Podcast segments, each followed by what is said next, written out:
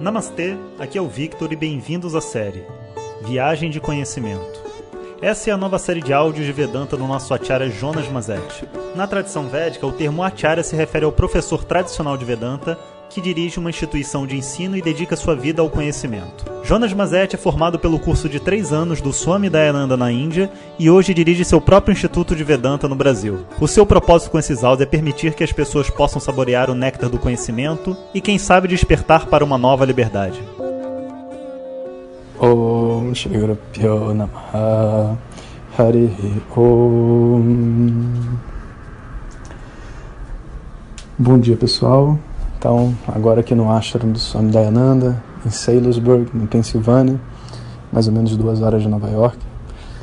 Chegamos, estamos aqui com os alunos todos, somos ao todo umas 40 pessoas e muito felizes né, de estar aqui com essa oportunidade mesmo de estar num ambiente que foi construído, acho que mais de 30 anos atrás, né, pelo Swami Dayananda, onde muitos professores estudaram e o Swami Dayananda viveu, né, então uma honra muito grande poder voltar a esse lugar e poder dar aulas aqui e ser bem recebido por eles. Tá uma felicidade imensa aqui de todo mundo.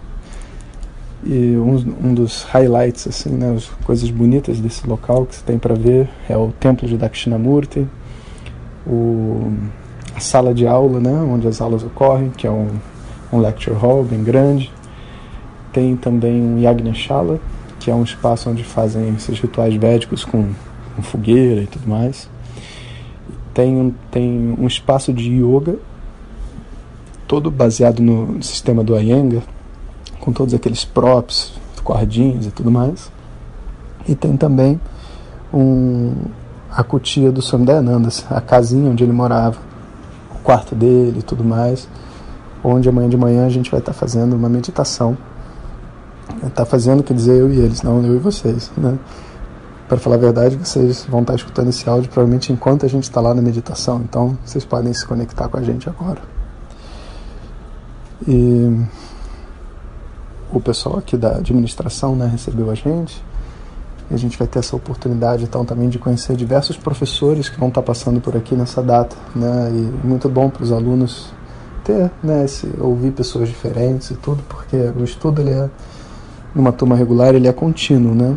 E tem um propósito de ser assim, né? A gente é tipo fazer uma faculdade, né? Você tem, uma, tem que ter uma continuidade no estudo, mas de vez em quando, né? É bom ouvir uma palestra, né? Ouvir um, uma explicação de uma outra pessoa sobre às vezes a mesma coisa que você já está escutando, para te dar uma outra perspectiva, né?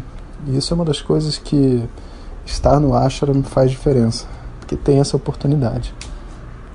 E hoje eu quero compartilhar com vocês em especial uma energia né, que a gente recebeu do Shudatma, que é o gerente aqui desse ashram, e é uma pessoa muito interessante. Né? Ele é um exímio é, Brahmani, né, no sentido de que ele sabe cantar os mantras védicos muito bem, com muita precisão, sabe?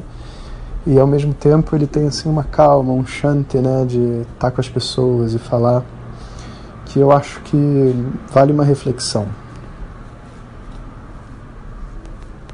A todo momento, sabe, na vida, a gente fica oscilando entre dois extremos.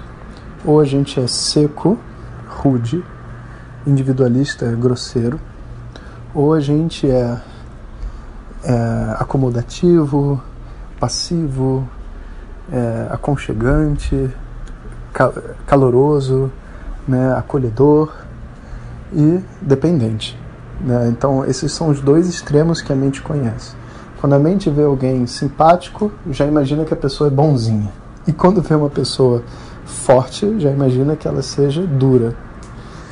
E quando você encontra assim, uma pessoa que já está muito tempo estudando, um dos indicativos de que existe uma certa maturidade é quando esses dois extremos deixam de existir dentro dessa caricatura apresentada, ou seja, a pessoa descobre como ser muito doce e forte.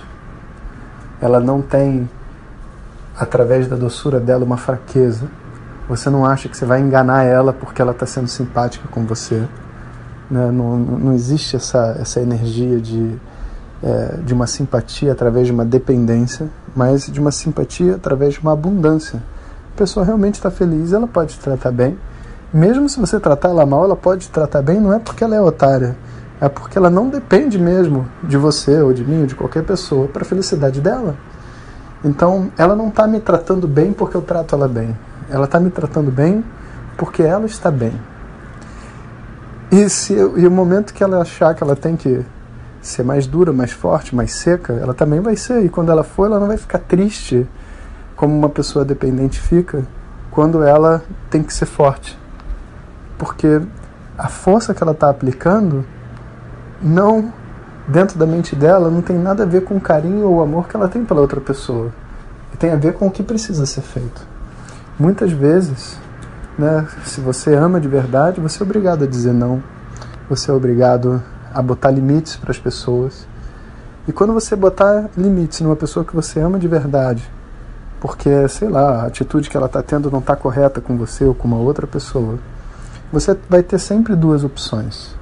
Você pode se conectar com a dor né, imaginária que essa pessoa vai sentir ao você botar o limite e com o fato de que ela não vai conseguir lidar com aquilo e que aí ela pode não gostar mais de você, ela pode ficar uma relação estranha etc né, e se conectando a essa dependência da outra pessoa, dela estar bem, dela, dela querer que você aprove a coisa errada que ela está fazendo, você pode então sofrer, né, viver esse sofrimento de ter que dizer não para uma pessoa que você ama.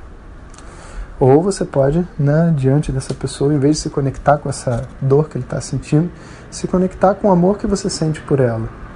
E que como que é tão difícil né, e, e tão importante uma pessoa na nossa vida passar e dizer não para gente numa coisa que às vezes a gente mesmo não controla ou a gente não quer ver.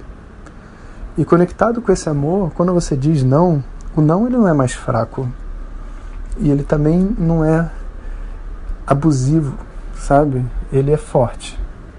E a agressividade dele é exatamente do tamanho que precisa ser feita para encomendar o trabalho dentro da mente da outra pessoa, né? De parar e escutar que tem alguma coisa errada acontecendo.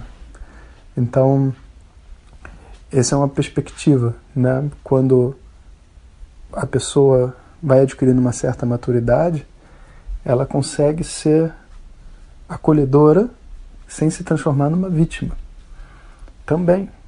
Ela consegue dizer não e ser forte sem ser violenta, sem ser agressiva, e ela consegue também ser acolhedora sem se transformar numa vítima. E quando em geral a gente né, acolhe uma pessoa, às vezes a gente tem até um medo de que a pessoa agora acha que pode fazer tudo que a gente quer, porque a gente deu uma boa notícia, então ela acha que a gente é, é fonte de amor e de boa notícia, fonte de coisas boas, quando na verdade a gente só é objetivo né, com as pessoas e o fato de você dar boas-vindas para alguém não quer dizer que você vai permitir que qualquer coisa aconteça. E você não precisa dar boas-vindas dizendo, eu estou te dando boas-vindas, mas não, não acha que eu vou deixar qualquer coisa acontecer. Não. É só essa atitude ao dizer, né? Não partir de uma de um medo, sabe? Porque quando parte do medo, até um, um obrigado é estranho, né?